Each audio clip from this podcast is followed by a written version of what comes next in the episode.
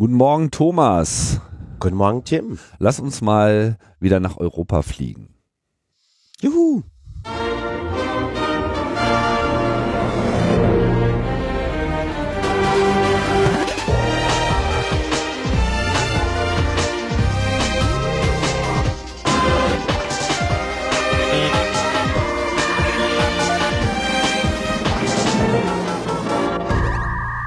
Logbuch Netzpolitik Nummer 239 und nachdem wir in dieser Woche eigentlich schon äh, was abgeliefert haben, nämlich das große Review zum äh, Kongress und ein paar andere Themen, wollen wir jetzt in die bereits angekündigte Spezialserie eintauchen. Also ob es eine Serie wird, das werden wir nochmal sehen, aber heute äh, haben wir auf jeden Fall ein Spezial und begrüßen zunächst einmal unseren Gast auf der anderen Seite, nämlich Julia. Julia Reda, hallo. Hallo. Julia, du bist wahrscheinlich da, wo man dich vermutet, in Brüssel. Wie immer, ja. Genau. Naja, wenn ich nicht in Straßburg bin. Wenn du nicht in Straßburg bist, aber das ist ja eher äh, die Ausnahme.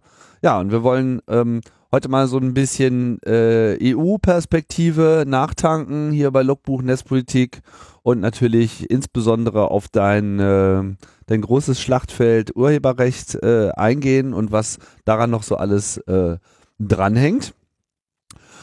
Ja, aber so an sich, wie bist du so erstmal ins neue Jahr gekommen? Ja, total super. Also ich habe den äh, Neujahrs, also Silvesterabend auf einem hohen Berg verbracht, ohne Internetempfang, mitten in einer Wolke. Das war total entspannt und deshalb äh, ja gehe ich jetzt auch irgendwie äh, mit Energie ins neue Jahr. Du, du warst sozusagen in der Cloud. Genau. ja, äh, man hört äh, immer häufiger davon, so dieses irgendwie total Entzugsprogramm, irgendwie das äh, muss vielleicht auch ja, mal das ist auch einfach irgendwie ein, ein äh, ja ein wichtiges Gegengewicht. Also ich gehe mal irgendwie dann wandern oder so, weil äh, ich weiß nicht, ich arbeite die ganze Zeit mit meinem Kopf, mit Technologie und so weiter und äh, ja, das passiert halt, wenn man sein Hobby zum Beruf macht, ne? dass man sich neue Hobbys suchen muss, die genau das Gegenteil sind. Hobby als Beruf, ja genau. Also du bist ja irgendwie auch echt ein Polit-Junkie äh, geworden. Ähm, wie ist denn, wie, wie lange bist du jetzt schon EU-Abgeordnete? Ähm, also im Mai sind es vier Jahre, die Legislatur sind fünf. Ah, okay, Endspurt sozusagen. Also ja, hoffen ja. wir mal, dass es da äh, für dich die Möglichkeit gibt, deinem Hobby auch weiterhin zu frönen, so. Aber das ist ja nochmal ein anderes Thema. Aber wie war es denn so bisher? Ja, also es ist auf jeden Fall extrem aufregend und nervenaufreibend die ganze Zeit. Also ich glaube, äh, wenn man das jetzt so mit dem Bundestag vergleicht, äh, wird eigentlich so einer einzelnen Abgeordneten viel mehr Verantwortung auferlegt. Also das liegt wahrscheinlich allein schon daran, dass es weniger Verwaltungsapparat gibt oder so. Also im Bundestag ist das dann vielleicht eher so, dass äh, neue Vorschläge irgendwie aus den Ministerien kommen, vorbereitet werden und so weiter und äh, die einzelnen Abgeordneten zwar irgendwie viel Medienarbeit machen, viel Ausschussarbeit machen, aber vielleicht weniger tatsächlich die politische Linie ihrer Fraktion vorgeben. Und äh, das ist im äh, im Europaparlament wirklich ganz stark. Also ich habe schon das Gefühl, dass äh, wenn ich Berichterstatterin bin oder Schattenberichterstatterin für irgendein Thema, dass ich dann mit der Stimme von meinen 51 Abgeordneten in der Fraktion spreche und äh, das ist ja einerseits total cool, weil man da sehr viel Gestaltungsspielraum hat und wirklich was verändern kann. Andererseits aber halt auch extrem anstrengend, weil wenn ich mir denke, also es ist so ein Running Gag, dass zum Beispiel freie Software bei allen möglichen äh, Gesetzgebungsverfahren einfach komplett vergessen wird. Also dass es sowas überhaupt gibt, dass es freie Lizenzen gibt, dass manche Leute irgendwie Dinge äh, äh, unter einer freien Lizenz veröffentlichen wollen und äh, dass ich dann letzten Endes die Aufgabe habe, bei jedem einzelnen Gesetzgebungsverfahren irgendwie die Kommission daran zu erinnern, dass es das gibt und das irgendwie zu berücksichtigen. Und ähm, dann denke ich mir immer, oh Gott, wenn ich jetzt nicht da wäre oder wenn ich mal eine Woche krank bin, dann passieren schlimme Dinge. Also das ist dann auch irgendwie relativ äh, aufreibend irgendwie. Mhm. Deshalb äh, ja ist dann manchmal so eine so eine Urlaubsauszeit auch echt ein sinnvoller sinnvoller Ausgleich. Hm. Auch wenn ich dadurch leider den Kongress verpasst habe dieses Jahr. Tja, naja, man kann nicht alles haben. Thomas. Ja, ich glaube, ähm, das kannst du irgendwie auch noch ein anderes Feedback geben dazu, so was äh, jetzt eigentlich Ist Brüssel so, wie du es dir vorgestellt hast? Äh, ist diese ganze Mhm. EU-Arbeit von der von der Intensität her und auch so von den Menschen, die du kennengelernt hast, äh, da muss es ja auch unheimlich viel menscheln in diesem Parlament, gerade weil es dann am Ende doch ganz stark davon abhängt, welche Personen verantwortlich sind für die einzelnen Dossiers.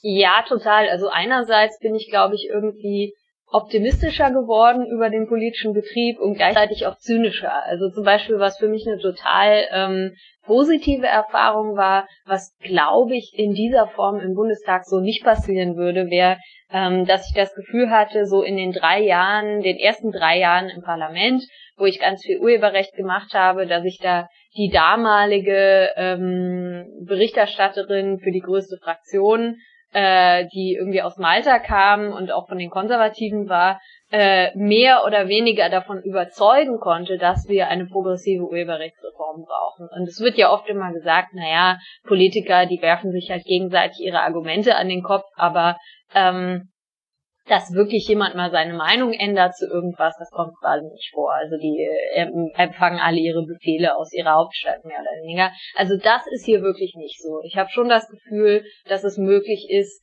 äh, Positionen von einzelnen Abgeordneten zu ändern. Äh, was mich dann gleichzeitig wieder zynisch gemacht hat, ist, dass es doch ähm, zwar nicht ein Fraktionszwang, aber ein, äh, schon eine starke Fraktionsdisziplin eben gerade in diesen großen Fraktionen gibt. Also es ist, äh, glaube ich, gerade für eher linksprogressive Themen ein großer Nachteil, dass eigentlich die linken Fraktionen immer viel gespaltener sind als die rechten Fraktionen, was einfach daran liegt, dass die hierarchischer organisiert sind und im Zweifelsfall halt auch wirklich äh, sanktionieren, wenn sich jemand äh, gegen die Fraktionslinie stellt. Und ich glaube, das wird insbesondere beim Leistungsschutzrecht, äh, das jetzt irgendwie auf der Agenda steht, noch eine ganz große Herausforderung. Weil ähm, es gibt Leute, auch unter den Konservativen, die ganz klar gesagt haben, sie halten das Leistungsschutzrecht für Schwachsinn. Die Frage ist bloß, ob sie sich dann am Ende trauen werden, gegen einen deutschen CDU-Berichterstatter auch tatsächlich quasi mit uns abzustimmen. Mhm. Ja, das ist ja so eine ewig wiederkehrende äh, Geschichte, so diese jüdische Volksfront und die Volksfront von Judäa, Mhm. die sich nicht so richtig zusammenraufen kann. Naja, Ja. Aber bevor wir jetzt auf die einzelnen Themen eingehen, vielleicht sollten wir noch mal ganz grob so diesen EU-Gesetzgebungsprozess nachzeichnen, weil das ist immer noch äh, viel zu wenig Menschen bewusst, wie eigentlich Gesetze in Europa gemacht werden. Mhm. Ja, ich glaube, das ist auch zum jetzigen Zeitpunkt besonders wichtig zu wissen, weil wie gesagt, in eineinhalb Jahren sind Europawahlen und ähm, im Moment ist gerade eine Phase, wo das Europaparlament extrem viel zu tun hat. Äh, und das liegt eben an diesem Gesetzgebungsprozess. Äh, das funktioniert so, äh, das Initiativrecht, also das Recht, neue Gesetzgebungsvorschläge vorzulegen, liegt ausschließlich bei der Europäischen Kommission. Und äh, weil die Kommission genauso wie das Parlament auf fünf Jahre gewählt ist, versuchen die natürlich immer möglichst viele Gesetzgebungsverfahren auch innerhalb ihrer Legislaturperiode abzuschließen. Das heißt, am Anfang, äh, nach der Europawahl, gibt es erstmal ganz viele Vorschläge und gegen Ende werden es immer weniger. Das heißt, äh, dass also das Europaparlament und auch der Rat, wo die nationalen Regierungen organisiert sind, die arbeiten selbst keine neuen Gesetzgebungsvorschläge aus, aber sie verändern die Vorschläge der Kommission und stimmen über diese ab. Das heißt, letzten Endes kann kein äh, keine europäische Richtlinie, keine europäische Verordnung ohne die Zustimmung des Europaparlaments verabschiedet werden. Und wir können Änderungen daran vornehmen, aber äh, wir können nur zu den Themen Gesetze verabschieden, zu denen uns von der Kommission auch was vorgelegt wird. Und jetzt sind wir halt fast am Ende der Legislatur. Das heißt, wir haben einen riesigen Berg an verschiedenen Gesetzgebungsvorschlägen auf dem Tisch, die wir jetzt alle versuchen werden, möglichst noch äh, bis 2019 zu beenden, was wirklich gar nicht so einfach sein wird. Mhm. Ähm, vielleicht sollten wir das auch gleich mal äh, für deinen Gesetzesbereich durchexerzieren. Also wir haben bei der letzten, das letzte Mal, als du bei Logbuch Netzpolitik zu Gast warst, das war 2015 am Camp.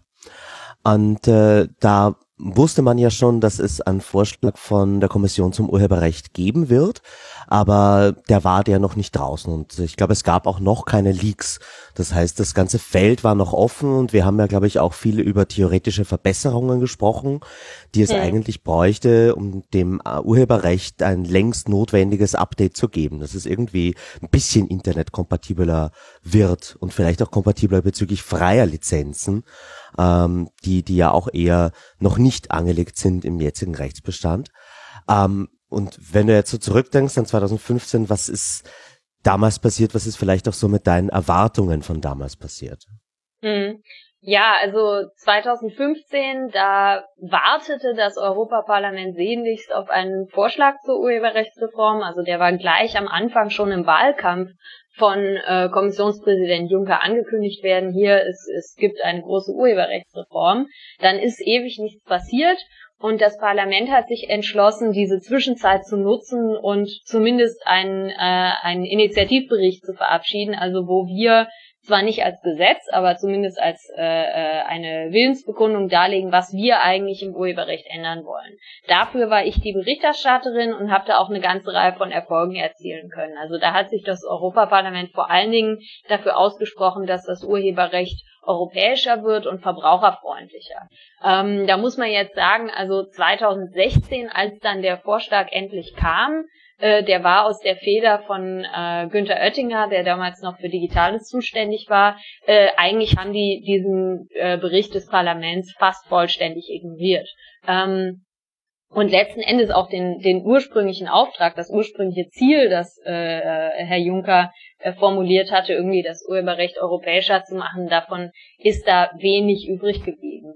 Ähm, die, also es gibt zwar ein paar ganz gezielte Versuche, ein paar Bereiche des Urheberrechts europäisch zu vereinheitlichen, die sich im Bereich Bildung und Wissenschaft befinden. Das ist sicherlich auch wichtig, aber dadurch ändert sich halt nichts daran, dass im Alltag, wenn man irgendwie Reaction GIFs benutzt oder oder irgendwelche Remixes macht oder sich sonst in irgendeiner Form als Privatperson kreativ mit äh, Kultur im Internet auseinandersetzt, dass das nach wie vor alles äh, äh, mindestens in der legalen Grauzone ist. Also da gibt's überhaupt keine innovativen Vorschläge von der Kommission, irgendwie sowas wie eine Remix-Schranke oder so zu machen. Ähm, ja, stattdessen gibt's halt irgendwie den Vorschlag für ein europäisches Leistungsschutzrecht für Presseverleger, das übrigens in meinem Bericht damals das Parlament explizit abgelehnt hatte.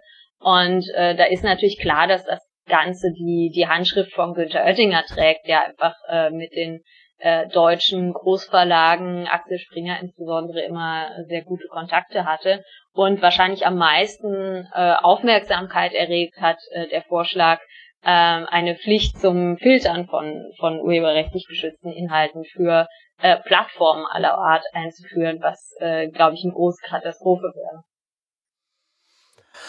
Wieso hat sich Oettinger da eigentlich durchgesetzt? Also wenn Juncker, ich glaube, das war auch in seiner Antrittsrede als Kommissionspräsident, da hat er sich sehr klar bei dem Thema positioniert und dann ist im Grunde was ganz anderes äh, im Gesetz gestanden, obwohl das Parlament sich ja eher einer positiven Vision zur Seite gestellt hat. Ähm, hat Oettinger mit der Industrie im Rücken da einfach mehr Gewicht oder kannst du von außen irgendwie beurteilen, wieso dieser Kommissionsvorschlag so schlecht war?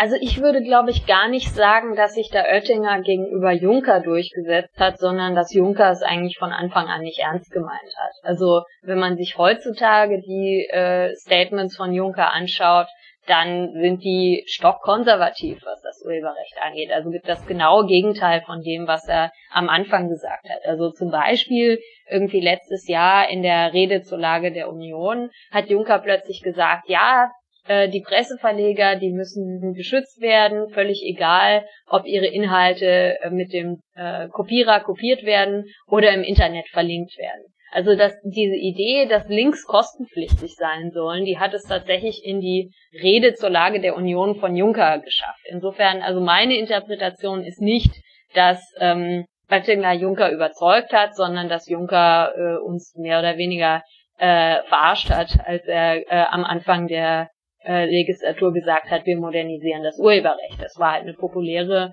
Forderung, die man im Wahlkampf so stellt. Und naja, nach der Wahl erinnert man sich dann im Zweifel nicht mehr dran. Wenn wir beim Leistungsschutzrecht oder der Linksteuer, wie es auch gerne genannt wird, ähm, das, glaube ich, ist schon ein Thema, was den meisten Leuten was sagen wird, weil es ja in Deutschland schon Gesetz ist. Äh, Gibt es mhm. irgendwelche großen Änderungen zwischen dem Status quo in Deutschland äh, und dem, was jetzt auf EU-Ebene vorgestellt wird? Ist das nochmal besser ja, also oder schlimmer? Also ich glaube, äh, das Leistungsschutzrecht, was auf EU-Ebene diskutiert wird, ist auf jeden Fall schlimmer in zweierlei Hinsicht. Also einmal ist das deutsche Leistungsschutzrecht ja nur anwendbar gegen ähm, News-Aggregatoren und äh, Suchmaschinen. Also das heißt, ähm, eine Privatperson, die irgendwie in Deutschland Links setzt, die muss sich normalerweise mit dem Leistungsschutzrecht nicht beschäftigen. Äh, es ist aber schon ein Problem für Startups, äh, die halt teilweise auch nach dem deutschen Leistungsschutzrecht verklagt wurden. Ähm, der andere wichtige Unterschied ist, dass äh, in Deutschland äh, einzelne Wörter oder äh, kleine Textausschnitte von diesem Leistungsschutzrecht ausgenommen sind.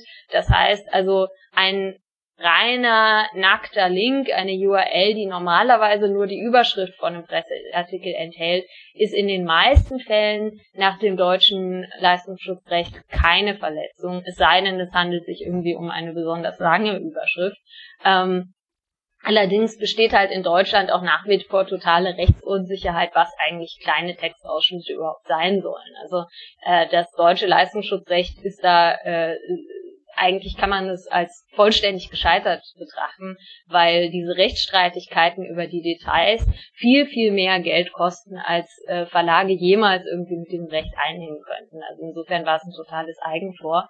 Ähm, das europäische Leistungsschutzrecht soll außerdem auch noch äh, für 20 Jahre nach Veröffentlichung gelten. Das heißt, sie wollen im Grunde genommen rückwirkend alle Presseartikel, die im Internet ja mehr oder weniger seit Beginn des Internets veröffentlicht wurden, äh, mit diesem Leistungsschutzrecht zu schützen. Und das wäre halt eine totale Katastrophe, weil natürlich das gesamte Internet schon voll ist mit Links zu diesen Artikeln. Und äh, wenn dieses Leistungsschutzrecht jetzt rückwirkend eingeführt wird, dann äh, gibt es natürlich Unmengen an statischen Webseiten, wo diese Artikel bereits verlinkt sind, die alle plötzlich eine Urheberrechtsverletzung sind, obwohl vielleicht die Person, die diese Website erstellt hat, die überhaupt nicht mehr pflegt. Also das wäre wirklich ähm, ja eine Einladung für für absurde Abmahnwellen, die man sich, glaube ich, gar nicht vorstellen kann. Ähm, der Grund, weshalb halt äh, das Leistungsschutzrecht äh, als Linksteuer bezeichnet wird, ist, dass anders als beim Urheberrecht ein Leistungsschutzrecht eben auch unwesentliche Ausschnitte aus einem Artikel schützt. Also beim Urheberrecht ist es so, natürlich sind Presseartikel urheberrechtlich geschützt, aber eine Urheberrechtsverletzung ist es nur dann, wenn man einen Teil davon übernimmt, der so lang ist, dass dieser Abschnitt für sich genommen bereits irgendwie eine intellektuelle Leistung darstellt. Das heißt, die Überschrift von einem Artikel kann man in den meisten Fällen problemlos in einem Link äh, äh, verbreiten. Äh, beim Leistungsschutzrecht ist das nicht so. Und noch dazu gibt es eben auch keinerlei Ausnahme für einzelne Wörter oder kleine Ausschnitte. Also das heißt mit anderen Worten, ähm, ja, wenn ich einen Link setze auf eine äh, auf einen Presseartikel nach diesem Leistungsschutzrecht, dann muss ich dafür bezahlen. Was natürlich auch für die Presse total bescheuert ist, weil die ja darauf angewiesen sind, dass andere Leute auf sie verlinken. Also gerade kleinere äh, äh, Presseverlage äh, beziehen den Großteil ihrer Leser nicht über direkte Aufrufe ihrer, ihrer Webseite, sondern über Links äh, von Social Media, von Suchmaschinen oder von privaten Webseiten. Und insofern, ja, die einzigen, die daran irgendein Interesse haben könnten, wären die allergrößten Verlage, die dann hoffen, dass die Leute vielleicht direkt auf Bild.de gehen, wenn es keine Links mehr auf Facebook gibt. Aber ähm, ja, also insofern, das Ganze ist, glaube ich, absolut kontraproduktiv und äh, ja, clasht damit, wie das Internet eigentlich funktioniert, also dass man von einer Quelle auf eine andere verlinken kann. Und wie, wie klein muss so eine Headline sein, damit sie eigentlich noch in den Schutzbereich hineinfällt? Also sowas wie Merkel trifft Trump. Äh, könnte das noch von einem Leistungsschutzrecht betroffen sein oder nur, wenn es auch verlinkt zu einem Artikel, der das als Headline hat? Also ob er es verlinkt oder nicht, ist völlig egal. Die Urheberrechtsverletzung besteht, wenn man diesen Inhalt entweder kopiert oder weiterverbreitet. Insofern ähm, also ob man auf die Quelle verweist, ist äh, unerheblich. Was die Länge angeht, das ist eine gute Frage, weil bisher äh, gibt es so ein Leistungsschutzrecht äh, für Text überhaupt nicht. Also das ist eine Neuerfindung, die es auch vor dem deutschen Leistungsschutzrecht in der Form nicht gegeben hat. Und das deutsche Leistungsschutzrecht hat ja explizit diese Ausnahme drin. Deshalb das Einzige, was man sich anschauen kann, sind andere Leistungsschutzrechte und wie das da geregelt ist. Und da gibt es zum Beispiel das Urteil ähm, zu Metall auf Metall, also das war dieser Rechtsstreit zwischen Kraftwerk und Moses Pelham, wo er irgendwie, ich glaube, drei Sekunden von äh, Metall auf Metall gesampelt hat. Und da hat ähm, letzten Endes das Gericht entschieden, dass das Leistungsschutzrecht für Musikaufnahmen greift. Das heißt also, sehr, sehr, sehr kurze Ausschnitte aus einer Musikaufnahme sind leistungsschutzrechtlich geschützt. Und die Argumentation ist, da wird ja nicht irgendwie eine kulturelle Leistung geschützt, sondern eine Investition. Und deshalb ist es egal, wie kurz das Ganze ist. Äh, und insofern kann man sich vorstellen, dass das dann mit dem Leistungsschutzrecht genauso ist. Also, dass es nicht darauf ankommt, wie kurz es ist.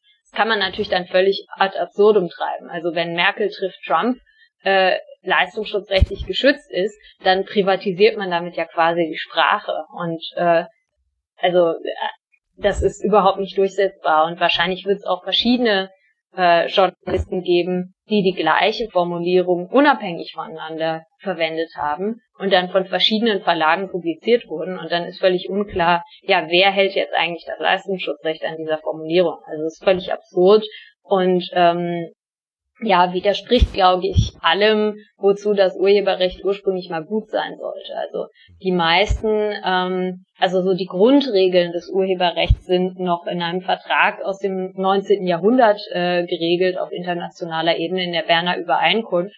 Und da steht explizit drin, dass Nachrichten und Tagesgeschehen nicht urheberrechtlich geschützt sein sollen, weil das ja auch völlig der Idee von Nachrichten widerspricht, dass äh, sich äh, Informationen verbreiten können. Und äh, das wird durch das Leistungsschutzrecht einfach komplett äh, außen vor gelassen. Mhm. Ich sehe noch ein anderes rechtsstaatliches Problem. Also wenn du sagst, äh, das Ganze soll eine 20-jährige, ähm, 20-jährigen Zeitraum, Schutzzeitraum haben und wir haben ganz viele solche Leistungsschutzrechtsverletzungen derzeit im Netz. Ähm, wenn das rückwirkend treffen soll, dann ist doch eigentlich etwas, das ich vor Beschluss eines Gesetzes gemacht habe, dann auf einmal illegal. Und das kann es doch eigentlich nicht geben. Also ich kann doch immer nur nach vorne hin Gesetze Dinge verbieten und wenn ich mich dann nicht an Gesetze halte, kann ich vielleicht irgendwie äh, einen Schaden haben. Ja, also das ist grundsätzlich richtig. Und ähm, wenn die Handlung, die du vorgenommen hast, abgeschlossen ist, dann bist du davon auch nicht betroffen. Also wenn du zum Beispiel im Jahr 2000 einen Artikel kopiert hast, dann wäre das keine Leistungsschutzrechtsverletzung, wenn das Leistungsschutzrecht eingeführt wird. Die rückwirkende Geltung äh, ist insofern relevant, wenn eine Website noch online ist. Also wenn du im Jahr 2000 eine Website äh, äh, online gestellt hast und die weiterhin online ist, dann wird gesagt, naja, diese Urheberrechts- oder Leistungsschutzrechtsverletzung ist nicht abgeschlossen, sondern äh, sie besteht weiter fort, weil der Inhalt ja immer noch abrufbar ist. Und solange jemand auf die Website gehen kann, ähm, wird quasi die Leistungsschutzrechtsverletzung nicht in der Vergangenheit im Jahr 2000 verortet, sondern heute. Und äh, das ist, also das löst in gewisser Weise das rechtsstreitliche Problem, hilft aber den Leuten, die davon betroffen sind, überhaupt nicht weiter. Weil man kann ja nicht sagen, ihr müsst jetzt, um Rechtssicherheit zu wahren, alle Webseiten offline nehmen, äh, die ihr nicht mehr irgendwie kontrolliert. Ja, ist ein Wahnsinn. Ich meine, dass man eine, Au es wird so gewertet, als würde man eine Aussage tätigen, ja, also wie beim, ja. Weiß nicht, Beispiel Wiederbetätigungsgesetz, ja, du kannst irgendwie einen Blödsinn sagen, der früher mal okay war, du sagst ihn wieder, na jetzt haben wir aber ein Gesetz, was das reglementiert und damit bist du außen vor. An eine Website, die nicht aktualisiert wurde, aber weiterhin im Netz ist, zählt sozusagen wie eine neue Äußerung. Das ist wahrscheinlich ja. die Logik. Ja, aber und wenn man sich das überlegt, also zum Beispiel, was das für die Wikipedia bedeuten würde, die müssten eigentlich alle bestehenden Artikel die teilweise halt wirklich schon vor Jahren geschrieben wurden und möglicherweise aktualisiert wurden zwischendurch, durchforsten nach Links auf, äh, auf Presseartikel und die dann entsprechend entfernen oder anpassen. Also völlig, völlig an den Haaren herbeigezogen. Ähm, in den meisten, also wir haben ja ein paar EU-Länder, wo es so ein Leistungsschutzrecht schon gibt, ähm, Deutschland, Spanien und Belgien. Und dort war ja, in Belgien nicht. Also da wurde es vorgeschlagen, aber da hat man dann letzten Endes doch festgestellt, dass es eine schlechte Idee ist und hat sich irgendwie anderweitig geeinigt. Juhu. Aber in äh, Spanien und Deutschland war es doch immer so, dass äh, Leistungsschutzrecht ist ja ein bisschen so ein Lex Google und man versucht irgendwie Google News da zur Kasse zu bitten. Was aber in keinem dieser Länder je funktioniert hat, sondern ja. Google hat dann eben mit seiner Marktmacht meistens Ausnahmen bekommen und sich von solchen Lizenzdeals äh, verwehrt, beziehungsweise da, wo man äh, in Spanien, glaube ich, war es, versucht hat, Google dazu zu zwingen, solche Lizenzvereinbarungen einzugehen, haben sie einfach Google News abgeschalten. Gibt es mhm. irgendeinen Grund zu glauben, dass das jetzt auf europäischer Ebene anders wäre, dass man da es schafft, irgendwie Google in so einen Deal zu zwingen? Ja, also eigentlich nicht. Ich glaube, das stärkste emotionale Argument für das Leistungsschutzrecht, das ich auch immer wieder von Kolleginnen und Kollegen höre, ist, naja, die Verlage haben finanzielle Einbußen. Sie hatten früher große Einnahmen aus Werbung, die sind alle weggebrochen. Und heute verdient Google dieses Geld mit der Werbung, ähm, was ja auch richtig ist. Also das heißt, ja, die äh, ähm, das Aufkommen von Google AdWords und äh, die Dominanz von Google im Werbemarkt hat tatsächlich den Zeitungen geschadet. Ähm, der Fehler in der Logik des Leistungsschutzrechts ist zu glauben, das hätte irgendwas mit dem Urheberrecht zu. Weil der Grund, weshalb Google so viel Geld mit Werbung verdient, ist ja nicht, dass sie kostenlos auf Presseartikel verlinken können, sondern dass sie im großen Stil persönliche Daten sammeln und dadurch gezielt personalisierte Werbung ausliefern können. Das heißt, ähm, eigentlich meiner Meinung nach, wenn man dieses Problem angehen will, der Dominanz von Google auf dem Werbemarkt, dann muss man einerseits äh, die Datenschutzgesetze verschärfen, um sicherzustellen, dass äh, Google halt mit, äh, also nicht unbegrenzt personalisierte Werbung schalten kann und andererseits möglicherweise den Werbemarkt selbst regulieren. Also da gibt's ja auch viele ähm, Diskussionen drüber inzwischen, ob alles das, was an Google und Facebook Werbung äh, praktiziert wird, auch teilweise im Wahlkampf, ob das alles so legal sein sollte. Und das ist, denke ich, eine Diskussion, die es sich lohnt zu haben. Nur, das hat alles mit dem Urheberrecht nichts zu tun.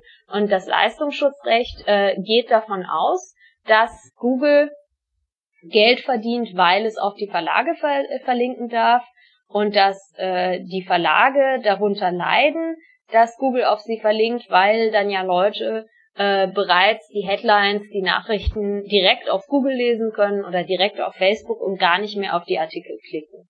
Und das ist empirisch einfach falsch. Also äh, es, es gibt eine ganze Reihe von ähm, Studien, die so das Nutzerverhalten ähm, äh, evaluieren und insgesamt ist das Ergebnis, dass die Verlage davon profitieren, wenn auf sie verlinkt wird. Also auch wenn ein Snippet angezeigt wird, wo man die ersten zwei Sätze lesen kann. Und zwar, je kleiner der Verlag ist, je spezialisierter der Verlag ist, desto wichtiger ist es, ähm, verlinkt zu werden. Also Bild.de, da gehen vielleicht noch die Mehrheit der Leute direkt auf die Webseite, aber Heise zum Beispiel oder eine Regionalzeitung bekommt die Mehrheit ihrer äh, Leserinnen und Leser über Links. Und das ist ja auch total logisch. Also ähm, die äh, äh, die ganz großen Massenzeitungen, da gehen die Leute vielleicht routiniert jeden Tag drauf, um sich irgendwie über das Tagesgeschehen zu informieren. Aber die spezialisierten ähm, Artikel, die werden dann gelesen, wenn irgendwas passiert. Also wenn es zum Beispiel äh, eine neue Sicherheitslücke gibt, dann gehen plötzlich ganz viele Leute auf einen Heise-Artikel ähm, um sich zu informieren, die niemals von sich aus irgendwie auf heise.de gegangen werden. Und äh, also ich glaube, dass ja letzten Endes mit einem europäischen Leistungsschutzrecht genau das gleiche passieren wird wie in Deutschland. Ähm, das Leistungsschutzrecht wird eingeführt. Google sagt, ja, wir zahlen dafür nicht, dann verlinken wir halt nicht auf euch. Äh, Facebook wahrscheinlich genauso. Und das Ergebnis ist, dass die Verlage sehen, plötzlich kommen viel weniger Leute auf ihre Webseiten, sie haben weniger Werbeeinnahmen als vorher und geben dann den großen Playern, also Google und Facebook, eine freie Lizenz, damit sie wieder angezeigt werden, aber den kleinen Playern nicht, weil die äh, wirtschaftlich nicht ins Gesicht fallen. Und das bedeutet, ein Recht, das ursprünglich dazu diente, irgendwie Geld von Google abzuzwacken und den Verlagen zu geben, führt einfach nur dazu, dass die Dominanz dieser großen Plattformen noch bestärkt wird. Hm. Das ist ja auch ein Thema, du hast jetzt Wikipedia angesprochen und im Grunde äh, gibt's ja da noch viel mehr Stakeholder, die unter die Kollateralschäden von so einem Leistungsschutzrecht fallen. Ja. Ähm, gleichzeitig haben Nachrichtenverlage hier ein großes Eigeninteresse in diesem Thema. Wie wirkt mhm. sich das denn auf die politische Debatte aus? Es ist ja an sich schon so, dass es sehr schwierig ist, zu EU-Themen gute Berichterstattung zu bekommen, vor allem bevor die Abstimmungen passieren. Mhm. Ähm, und gleichzeitig gibt's ja jetzt seit einigen Jahren auch Politico Europe, an denen ja auch Springer gewisse Anteile hält. Wie ist das ja. denn für dich als jemand, der da eine klare Position hat? Und wie beobachtest du das bei deinen Kollegen? Wie, wie beeinflusst das die politische Debatte? Ja, also bei Politico fällt es schon auf, dass sie eigentlich überhaupt nicht kritisch über das Leistungsschutzrecht berichten. Also da ähm, ähm, ist es schon relativ ja offensichtlich, dass die dem Ganzen grundsätzlich eher positiv gegenüberstehen. Ich glaube nicht, dass das bei allen äh, Zeitungen so ist, die von einem Verlag äh, rausgegeben werden, der für das Leistungsschutzrecht ist. Also ich glaube, in manchen Redaktionshäusern ist die äh, Trennung zwischen wirtschaftlicher und redaktioneller Seite ordentlich. Bei Politico habe ich eher das Gefühl, dass das äh, doch teilweise miteinander vermengt ist. Hm.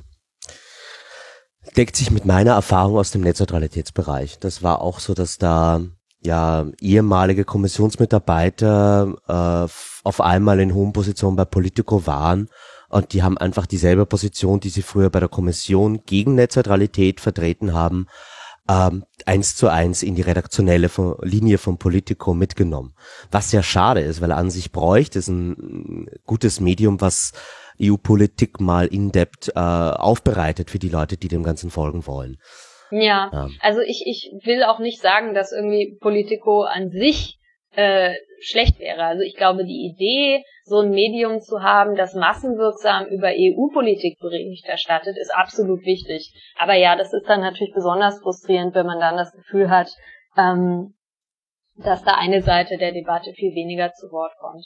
Ähm, ich ich finde es auch in dem Kontext ganz interessant zu erwähnen, ähm, die, äh, der Rechtsausschuss im Europaparlament, der zuständig ist für die Urheberrechtsreform, hat eine Studie in Auftrag gegeben, wo ähm, Wissenschaftler versucht haben herauszufinden, wie populär das Leistungsschutzrecht ist bei den Redaktionen und bei den Verlagen, die davon unmittelbar betroffen sind. Also das heißt, sie haben ähm, Redaktionen äh, und Verlage in Deutschland und in Spanien befragt durch Experteninterviews. Und die Ergebnisse waren wirklich vernichtend. Also im Grunde genommen alle, die bereit waren, mit ihnen zu sprechen, ähm, waren sehr kritisch gegenüber dem Leistungsschutzrecht, haben gesagt, es hat ihnen eigentlich nichts gebracht. Teilweise sogar die Verlage, die früher für das Leistungsschutzrecht lobbyiert haben, haben gesagt, also das hat sich als Fehler herausgestellt. Äh, besonders interessant war aber auch in der Studie, dass mehrere Redaktionen gesagt haben, wir möchten lieber nicht an der Studie teilnehmen, weil wir mit der äh, Linie unseres Verlages nicht einverstanden sind und sich dann eben nicht in eine äh, Position begeben wollten, also wo die Redaktion das eine sagt und der Verlag das andere. Das äh, finde ich ja sehr ehrlich und auch in Ordnung, wenn man das so handhabt, aber das deutet halt schon darauf hin, dass es wahrscheinlich da auch innerhalb von manchen Redaktionen Konflikte gibt. Habe ich letztens eine wunderschöne Verschwörungstheorie gehört. Also ähm, wenn jetzt immer mehr journalistischer Inhalt algorithmisch erstellt wird, dass es eigentlich keine Autoren mehr von diesen Artikeln gibt, äh, dann habe ich ja im Grunde auch kein Urheberrecht mehr an diesen mhm. eigentlichen Inhalten. Mhm. Aber über das Leistungsschutzrecht können sich die Presseverleger dann immer noch ein Schutzrecht, zumindest für die Titel von diesen algorithmisch generierten Texten besorgen. Ja, absolut richtig. Also nicht nur die Titel. Also das ist genau korrekt. Ähm, Artikel, die von einem Algorithmus geschrieben wurden, sind nicht urheberrechtlich geschützt, aber sie sind leistungsschutzrechtlich. Also das ist äh, absolut klar, weil das Leistungsschutzrecht keine Schöpfungshöhe vorsieht. Also da kommt es nicht darauf an, dass jemand kreativ war. Äh, und äh, also absolut richtig. Ich glaube, das ist noch nicht mal eine Verschwörungstheorie. Das wird auch teilweise wirklich so argumentativ eingebracht. Also zuletzt von den äh, Presseagenturen. Das war ganz interessant. Die haben nämlich einen, äh, also in der französischen Zeitung Le Monde einen äh, großen ja, Appell an die EU-Politik gerichtet, doch bitte das Leistungsschutzrecht nicht nur anzunehmen, sondern auszuweiten und explizit reinzuschreiben, dass die Presseagenturen davon auch profitieren können. Und äh, bei der Erklärung lief es darauf hinaus, dass sie wollen, dass quasi äh, Leute, die die Inhalte aus ihren, also nicht den Text, sondern äh, die Fakten aus ihren äh, Agenturmeldungen übernehmen, dafür im Zweifelsfall auch bezahlen müssen. Also äh, äh das ist relativ logisch, dass ähm, das Urheberrecht da nicht greift. Also wenn ich eine Pressemeldung bekomme und da äh, darüber erfahre, dass irgendwas passiert ist und dann meinen eigenen Artikel schreibe, ähm, dass das keine Urheberrechtsverletzung ist. Aber die Presseagenturen wollen explizit quasi über dieses Leistungsschutzrecht eine Art Schutz auf Fakten bekommen. Und ich fand diesen, diesen Artikel extrem, ja, entlarvend irgendwie, weil genau das, was die Verlage uns die ganze Zeit äh, versuchen weiß zu machen, nein, niemand hat vor, Fakten zu schützen und darauf kommt es uns überhaupt nicht an und so, dass letzten Endes durch diesen äh, Artikel der Presseagenturen gezeigt wurde, doch genau darum geht es letzten Endes. Also sozusagen so Fak Faktenfaktura, was da irgendwie betrieben wird ja, also auch ganz lustig, es gab irgendwie vor kurzem so einen Rechtsstreit in Deutschland zwischen Springer und Boda, der irgendwie eingestellt wurde, weil ähm, ich glaube Focus genau das gemacht hat. Also die haben sich äh, gepaywallte Inhalte von Bild.de oder so durchgelesen äh, Exklusivnachrichten und dann ihre eigenen Artikel drüber geschrieben, was ja auch völlig in Ordnung ist.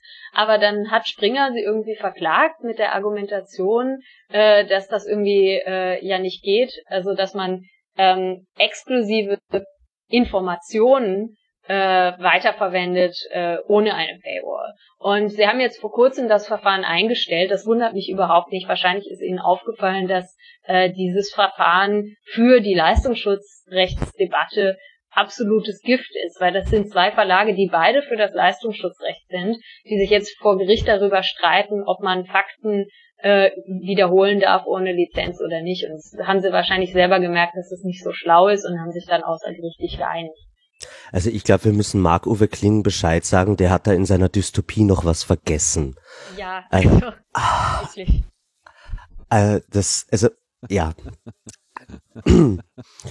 Ähm, bevor wir zum nächsten schönen Thema kommen, es gab da ja auch noch so eine Studie der EU-Kommission zu diesem Thema, ja. die du ähm, über, über lustige Wege dann äh, der Öffentlichkeit zugeführt hast.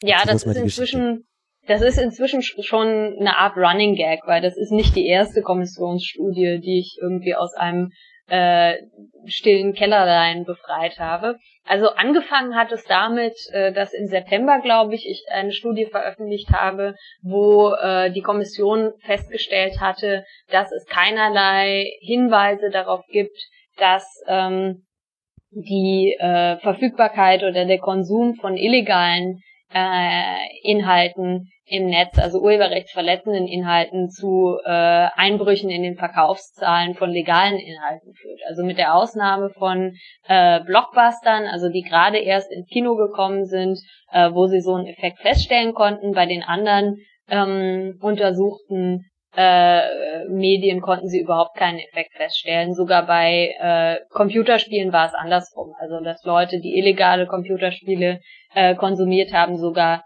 äh, häufiger im Anschluss äh, legale äh, äh, Spiele gekauft haben, was ich auch nicht so besonders äh, überraschend finde. Ähm, das hatte ich veröffentlicht, nachdem ich eine äh, Informationsfreiheitsanfrage gestellt hatte. Also das kam so, äh, ich hatte halt irgendwie festgestellt, dass die Kommission eine Ausschreibung für so eine Studie gemacht hatte, schon Jahre vorher, aber komischerweise war die Studie nirgendwo zu finden. Also dachte ich mir, hm, das kann ja nicht sein, die Ausschreibung ist schon Jahre her, die haben dafür irgendwie äh, tausende äh, Steuergelder ausgegeben, damit muss ja irgendwas passiert sein. Also habe ich diese Informationsfreiheitsanfrage gestellt und habe die Studie dann äh, bekommen und veröffentlicht. Ähm, ja, das war insofern relativ pikant, dass die halt schon über ein Jahr fertig in einer Schublade lag und einfach äh, ja der Öffentlichkeit vorenthalten wurde. Ähm, in dem jetzigen Fall ist es noch ein bisschen brisanter, weil es da genau um einen ähm, ja, konkreten Vorschlag äh, der EU-Kommission geht, also eben die Einführung eines solchen Leistungsschutzrechts. Ähm, also nachdem ich diese Studie äh, zu den illegalen Inhalten bekommen hatte, dachte ich mir, naja, ähm, da gibt's ja bestimmt noch mehr. Also habe ich eine Informationsfreiheitsanfrage gestellt an die Kommission, dass sie mir bitte alle Studien, die bisher unveröffentlicht sind, äh, zum Urheberrecht aus den letzten vier Jahren schicken soll. Und ähm, einen Tag bevor die Frist für diese Informationsfreiheitsanfrage äh, ausgelaufen ist, hat die Kommission heimlich still und leise, ich glaube, vier verschiedene Urheberrechtsstudien veröffentlicht, weil ja, dann waren sie ja nicht mehr unveröffentlicht und dann mussten sie sie mir nicht mehr schicken. Ich habe sie natürlich trotzdem gesehen, aber es fand ich schon ganz witzig. Ähm, zusätzlich kam dann aber eben auch noch eine Antwort vom Joint Research Center. Also das ist quasi ein Teil der Europäischen Kommission, ähm, der einerseits der Kommission untergeben ist, andererseits aber genau die Funktion hat, ähm, unabhängige wissenschaftliche Studien für die Kommission anzustellen. Und ähm, also ich hatte mit denen in der Vergangenheit auch schon zu tun, weil zum Beispiel das Joint Research Center auch in der Dieselgate-Affäre eine Rolle gespielt hat. Also die haben relativ früh schon festgestellt, dass irgendwie bei den äh, Dieselautos gepusht wurde. Und auch dort äh, gab es halt äh, ja Anzeichen dafür, dass möglicherweise die Kommission äh, diese Informationen ja nicht weiterverfolgt hat, nicht veröffentlicht hat. Ähm, die haben mir eben auch eine Studie geschickt zum Leistungsschutzrecht und die hatte es echt in sich. Also äh, diese Studie kommt zum Schluss, dass das Leistungsschutzrecht in jeder Hinsicht kontraproduktiv ist, dass äh, Verlage, insbesondere kleine Verlage, davon profitieren, wenn äh, sie verlinkt werden und dass man zwar ein Leistungsschutzrecht einführen kann, aber dass äh, dieses Leistungsschutzrecht auf dem Markt immer einen Wert von Null haben wird, weil äh, letzten Endes der Wert des Verlinktwerdens mindestens genauso hoch ist wie der Wert des Verlinkens. Insofern gibt es keinen Anreiz äh, oder keine Nachfrage für so ein Leistungsschutzrecht und ähm, insofern also ja wird die Erwartung bestätigt, dass äh, Google und Facebook am Ende eine freie Lizenz bekommen werden. Äh, diese Studie, ja, habe ich dann auch veröffentlicht und äh, darüber geschrieben. Und ähm, die Kommission hat ein bisschen, also äh, hat sich vor allen Dingen dadurch in die Nesseln gesetzt, dass in dieser Informationsfreiheitsanfrage nicht nur die Studie enthalten war, sondern auch eine E-Mail, ähm, die explizit das Joint Research Center dazu auffordert, die Studie nicht zu veröffentlichen. Und äh, also das hatten wir bisher nicht, dass quasi schwarz auf weiß äh, zu sehen ist, dass die Kommission die Veröffentlichung dieser Studie verhindert hat.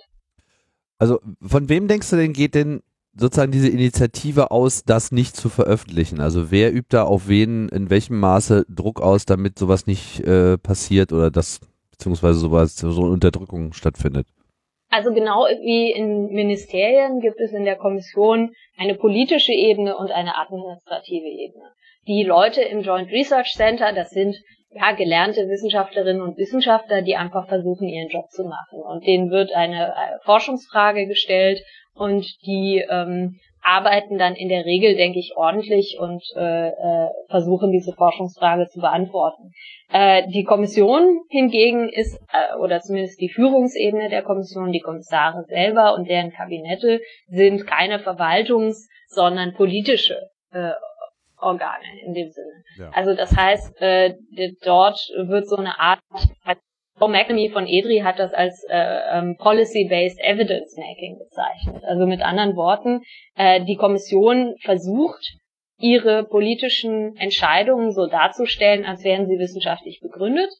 Ähm, aber wenn die wissenschaftlichen Studien, die sie in Auftrag geben, nicht dazu passen, dann ähm, ja werden sie halt unterschlagen. Also das heißt, im Grunde genommen wird, werden so viele Studien in Auftrag gegeben, bis vielleicht eine dabei ist, die in die Argumentation passt. Und die wird dann als Untermauerung, wissenschaftliche Untermauerung der politischen Entscheidungen verkauft. Und ich glaube, also das ist einfach extrem unehrlich. Ich bin gar nicht der Meinung, dass jedes politische Unterfangen wissenschaftlich begründet sein muss. Man kann auch ganz klar sagen, wir treffen hier eine Werteentscheidung, dass wir das eine oder das andere vorschlagen wollen, völlig unabhängig davon, ähm, ob das jetzt empirisch untermauert ist. Aber dann muss man so ehrlich sein und das auch zugeben. Und beim Leistungsschutzrecht ist es halt klar, dass die gesamte Wissenschaft der Meinung ist, dass dieses Leistungsschutzrecht unwirksam ist und das, was uns hier versprochen wird als Effekt, nämlich dass Google und Facebook einen Teil ihrer Gewinne an die Verlage abgeben werden, einfach durch dieses Instrument nicht erreicht wird und gleichzeitig es halt eine Reihe von Nebenwirkungen gibt. Ja. Nebenwirkungen ist schon untertrieben. Also das ist wirklich eine enorme Gefahr für, für Informationsfreiheit und für ja. und auch die Entwicklung unserer Gesellschaft, wenn wir uns vorstellen, was, was so ein Kontrollregime für Konsequenzen hätte. Ähm, mhm. Und äh, das äh, ist eine Form auch von zentralisierter Kontrolle, die im Grunde dann ja auch, äh, je dicker deine Taschen sind, umso stärker ausgeübt werden kann, ähm, die auf, auf vielleicht mit demokratischen Gesellschaften gar nicht mehr ähm, vereinbar wäre. Gut, man kann sich da auch irgendwie in den freien Lizenzbereich retten. Äh, wahrscheinlich wäre es dann so, dass man auch in vielen Ländern um ähm, journalistische Grundrechte umfallen würde und dann halt eben keinen Quellenschutz mehr hätte. Und äh, das, ja, ist, ist ja. so dermaßen eine schlechte Idee, dass man sich eigentlich gar nicht vorstellen kann, ähm, wieso das irgendjemand für sinnvoll halten kann. Mhm. Ähm, also, trotz, ja, hm? ich glaube, ähm, dass auch ein ganz wichtiges Korrektiv irgendwie wegfällt bei dieser Richtlinie, weil in Deutschland ist es ja so, nach nachdem das Leistungsschutzrecht eingeführt wurde, mussten schon irgendwie viele anerkennen, dass es im Nachhinein nicht funktioniert hat. Also zum Beispiel äh, die, die FDP, die ja damals mit an der Regierung war, die sagt inzwischen auch eher so, also Leute aus der Schnarrenberger, die damalige Ministerin sagt, das war eigentlich Mist und wir sollten das jetzt nicht weitertreiben. Und ähm, im letzten Koalitionsvertrag stand auch drin, das Leistungsschutzrecht soll irgendwie nochmal evaluiert werden. Ähm, in dem Moment, wo das jetzt auf EU-Ebene eingeführt wird, verhindert man, glaube ich, dass äh, ja, dass man letzten Endes einen Fehler wieder rückgängig machen kann, weil ähm, diese Richtlinie schreibt vor, dass alle Mitgliedstaaten das Leistungsschutzrecht einführen müssen. Und das danach wieder abzuschaffen, ist extrem schwierig, weil äh, kein Mitgliedstaat kann sagen, okay, wir sehen jetzt in der Praxis, die Folgen sind fatal, wir schaffen es wieder ab, weil sie sind ja durch die Richtlinie gebunden. Ähm, gleichzeitig, selbst wenn man die Richtlinie abschafft, hilft das erstmal nicht, weil äh, das ja nicht automatisch die nationalen Gesetze ändert. Also es ist wie mit ähm, wie mit der Vorratsdatenspeicherung. Vorratsdatenspeicherung, genau, ja. ja. Also die die Richtlinie wurde als äh, grundrechtswidrig abgeschafft, aber die nationalen Gesetze sind erstmal bestehen geblieben und äh, die Gefahr besteht hier natürlich auch. Aber mal davon ab, also ich glaube, das Leistungsschutzrecht hat fatale Folgen, aber diese Studie, äh, was das letzten Endes auch zeigt, ist, wie die Kommission eigentlich arbeitet. Und ich finde das relativ erschreckend, weil das äh, Urheberrecht ist jetzt ein Thema, mit dem ich mich intensiv auseinandersetze. Aber ich frage mich halt, wie viele andere Themen gibt es eigentlich noch, wo die Kommission gezielt Studien zurückhält, die äh, ihren politischen Zielen widersprechen. Mhm. Und das sind ja alles Studien, die irgendwie von Steuergeld finanziert werden und die dazu dienen sollen, äh, unsere, unsere politischen Entscheidungen besser zu untermauern und zu überprüfen. Mhm. Was für andere Themen es noch geben kann, das ist eine schöne Überleitung äh, zu dem Thema Uploadfilter, was ich persönlich für eine noch größere Schweinerei halte und für eine noch größere Gefahr fürs freie Internet. Ähm, das ist der berühmte Artikel 13 in der mhm. Oettinger Urheberrechtsrichtlinie, zu dem ähm, wir, wir hier, glaube ich, auch in der Sendung schon abseits äh, deiner Besuche, äh, habe ich da immer was dazu gesagt, weil ich das wirklich so für die größte Gefahr äh, auf europäischer Ebene im Moment halte. Mhm. Ähm, und ja, äh, vielleicht kannst du uns da auch mal groben Abriss geben. Ähm, kannst du das nochmal besser machen als ich die letzten Male. Ja, also ich glaube, bei dem Thema ist die Lage auch wirklich dramatisch, weil ähm, das kann einen Einfluss darauf haben, wie, also im schlimmsten Fall, dass das Internet wieder von so einer viele zu viele Kommunikation äh, rasant auf eine äh, ja wenige zu viele Kommunikation zusteuert. Also dass das Internet wieder mehr so wird wie das Kabelfernsehen.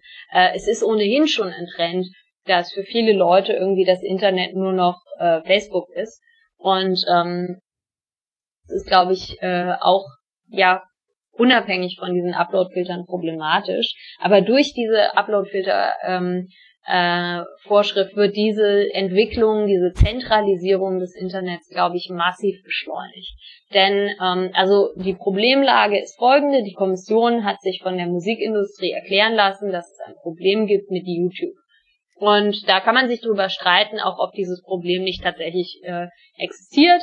Nämlich ähm, die Klage der Musikindustrie ist die, äh, Leute laden im großen Stil Musik bei YouTube hoch, äh, die von den großen Plattenlabels ist, und YouTube löscht die nicht. Sondern stattdessen benutzt YouTube seinen eigenen Filter, Content ID, um diese Inhalte zu finden und bietet den Rechteinhabern an, so, ja, wir könnten sie ja löschen, wie das unsere gesetzliche Vorschrift wäre, weil alle Hosting-Provider sind dazu verpflichtet, auf Anfrage einen urheberrechtsverletzenden Inhalt zu löschen. Aber Google sagt, hm, wir machen euch ein Angebot, das ihr nicht ablehnen könnt, nämlich wir lassen den Inhalt online und geben euch dafür einen prozentualen Anteil unserer Werbeeinnahmen durch dieses Video. Ähm, in der Musikbranche ist es so, dass die ganz überwiegende Mehrheit der Rechteinhaber das macht, weil, naja, ein bisschen Geld ist besser als überhaupt kein Geld, aber dadurch äh, die Lizenzen, mit denen sie äh, ähm, normalerweise eben Musikstreaming verkaufen, ihrer Argumentation nach entwerten. Also das Geld, was Google zahlt, dieser prozentuale Anteil der, ähm, der Werbeeinnahmen ist einfach viel niedriger als das, was sie bekommen würden von einem bezahlten Streamingdienst. Und ähm, das heißt, also wenn man das wenn man dieses Argument kauft der Musikindustrie, dann muss man eigentlich zu dem Schluss kommen, das Problem wurde erzeugt durch einen Upload-Filter, nämlich durch Content ID. Wenn Google einfach, wie es gesetzlich sollte, die Inhalte löschen würde auf Anfrage, dann würde dieses Problem überhaupt nicht bestehen, dass quasi die Preise von äh, Streamingdiensten äh, unterboten würden. Und die Antwort der Kommission darauf ist, dass in Zukunft alle Plattformen Upload-Filter einsetzen müssen. Also dass im Prinzip alle viel mehr so werden müssen wie YouTube mit seiner Content-ID. Und das ist für mich einfach äh, ja mind-boggling, also totaler Unsinn. Dass letzten Endes, also selbst wenn man anerkennt, dass dieses Problem existiert, letzten Endes der Lösungsvorschlag das Ganze noch schlimmer macht und sagt, diese Upload-Filter, die eigentlich den Konflikt zwischen der Musikindustrie und YouTube überhaupt erzeugt haben, die werden jetzt äh, zu, zur Lösung all unserer Probleme auserkoren.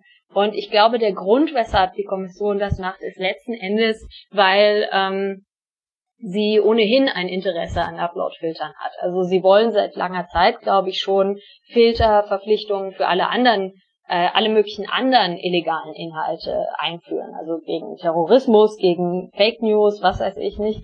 Und ähm, die, das Urheberrecht ist mal wieder die, die Speerspitze in gewisser Weise. Also wenn sie das fürs Urheberrecht durchsetzen und ähm, die ganzen grundrechtlichen Argumente äh, quasi vom Tisch wischen können, weil natürlich ähm, die, die äh, Künstler, die hier vorgeschickt werden, irgendwie viel Sympathie genießen, dann wird es danach wesentlich einfacher sein für die Kommission auch äh, Uploadfilter für Terrorismus und andere Themen einzuführen.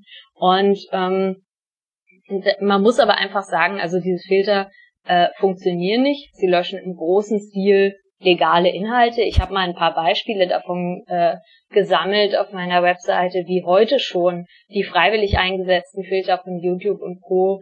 Äh, legale Inhalte löschen und gerade für kleinere Künstler teilweise große Probleme erzeugen. Und äh, diese Probleme würden sich äh, potenzieren. Also die kontroversen Diskussionen, die wir über das Netzwerkdurchsetzungsgesetz in Deutschland haben, die sind nichts im Vergleich zu einer automatischen Löschpflicht, wo überhaupt kein Mensch an keinem äh, Zeitpunkt des Verfahrens nochmal auf die Inhalte draufguckt, bevor sie gelöscht werden. Ja, also das ist äh, definitiv auch so ein Trend, den man jetzt sieht. Die, äh, wir, wir haben ja lange über die Privatisierung der Rechtsdurchsetzung gesprochen, aber das ist die Automatisierung der Rechtsdurchsetzung. Ja. Also da gibt's ja. wirklich nur noch eine Filtertechnologie und die ist eine Blackbox. Die mhm. entscheidet, äh, ist das jetzt ein urheberrechtlich geschützter Inhalt oder nicht. Und da gibt's halt einfach auch ganz viele legale Nutzungsformen. Schon allein irgendwas, das ich im Bildungskontext verwende oder als Zitatrecht oder als Parodie, die von Filtern niemals erkannt werden können, weil der den Kontext nicht kennt. An, äh, mhm. am, am, deutlichsten wird das Ganze. Ich meine, man kann irgendwie zurückschauen. Wir haben in den letzten Jahren eine Antiterrorismusrichtlinie auf EU-Ebene ähm, debattiert. Die ist schon beschlossen. Das war inmitten der Terroranschläge in Europa. Nicht mal dort war der politische Kompromiss machbar, Uploadfilter reinzubekommen. Sie haben es mhm. probiert. Im Terrorismus haben sie es nicht geschafft. Jetzt ja. im Urheberrecht stehen wir kurz davor und die Gefahr ist hier sehr real, dass das kommt. Ja, und es ist ja auch klar, wenn das beim Urheberrecht erstmal geschafft äh, wurde, dann kann die Kommission natürlich einen neuen Vorschlag zum Terrorismus vorlegen und sagen, hier, beim Urheberrecht haben wir es ja schon gemacht und Terrorismus ist ja sicherlich viel schlimmer. Genau, und sobald die Technologie da ist und auch in allen Webseiten integriert ist, ist es ja nur noch ähm, neues äh, Profil hochladen auf die jeweiligen Filter. Am ja. deutlichsten wird das Ganze, wenn man äh, der Wikipedia zuhört, also der Wikimedia, dem, dem Verein dahinter, die sagen, ähm, wir sind bis jetzt erst äh, von zwei Ländern gefragt worden, solche, oder von einem Land bis jetzt erst gefragt worden, so einen Filter einzurichten. Äh, und das war China. Und ja. wir haben uns damals geweigert.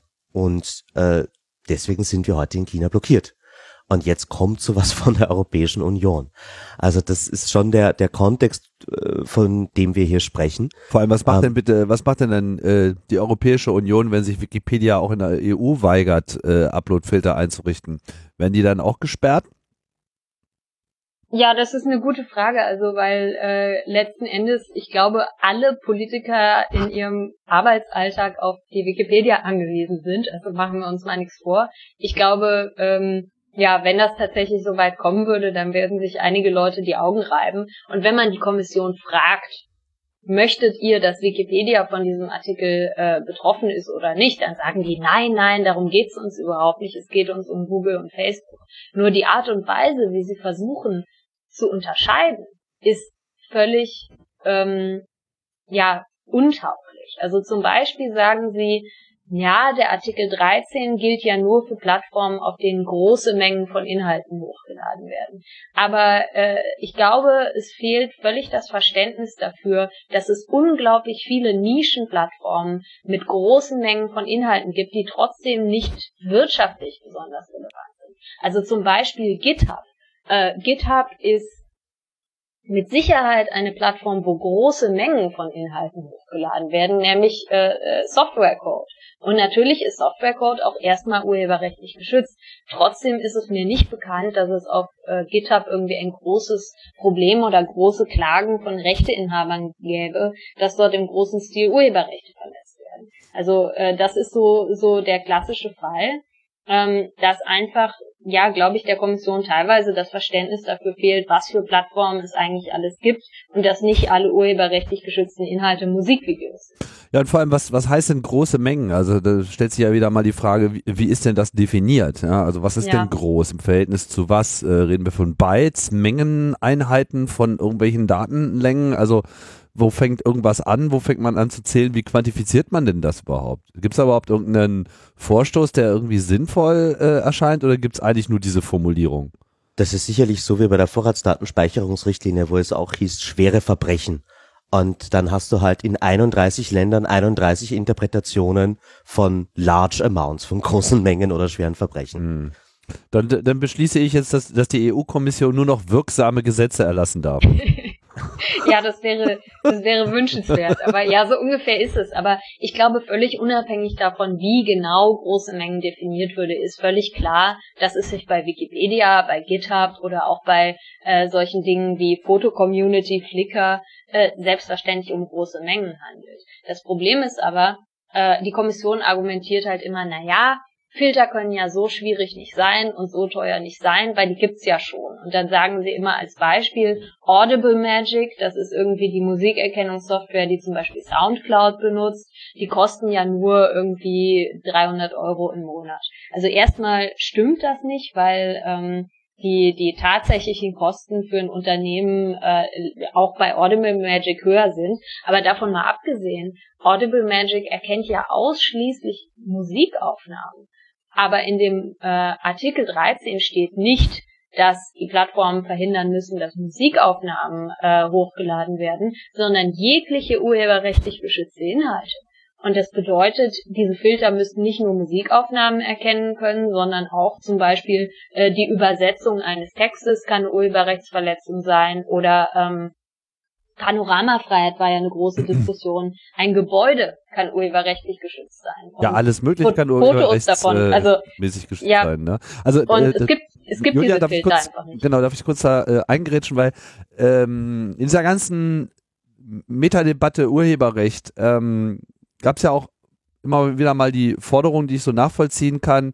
Und ich wollte jetzt mal fragen, ob man das vielleicht in dieser Diskussion auch nochmal äh, vielleicht befeuern könnte, dass diese Automatik des Urheberrechts, so nach, nach, dem Motto, wenn was geschaffen ist, was unter das Urheberrecht fallen könnte, dann fällt es auch automatisch darunter. Es muss also sozusagen nicht gemeldet registriert werden. Ja, mhm. wenn man also quasi äh, das wieder rausholt, weil eine Erkennung von urheberrechtlich geschütztem Material wäre ja in dem Moment einfacher, wo man eben auch verpflichtend machen würde, dass urheberrechtlich geschütztes Material auch registriert werden muss, um urheberrechtlich geschützt zu sein. Also ähm, ich glaube schon, dass das hilfreich wäre, weil es in gewisser Weise unterscheiden könnte zwischen den ähm, großen Mengen an Kommunikation, die einfach anfällt dadurch, dass Leute ähm, ja Dinge ins Netz stellen, obwohl sie überhaupt kein Interesse daran haben, die jemals äh, äh, irgendwie kommerziell zu verwerten und tatsächlich der professionellen Herstellung von Kulturgütern, die irgendwie lizenziert und verkauft werden sollen.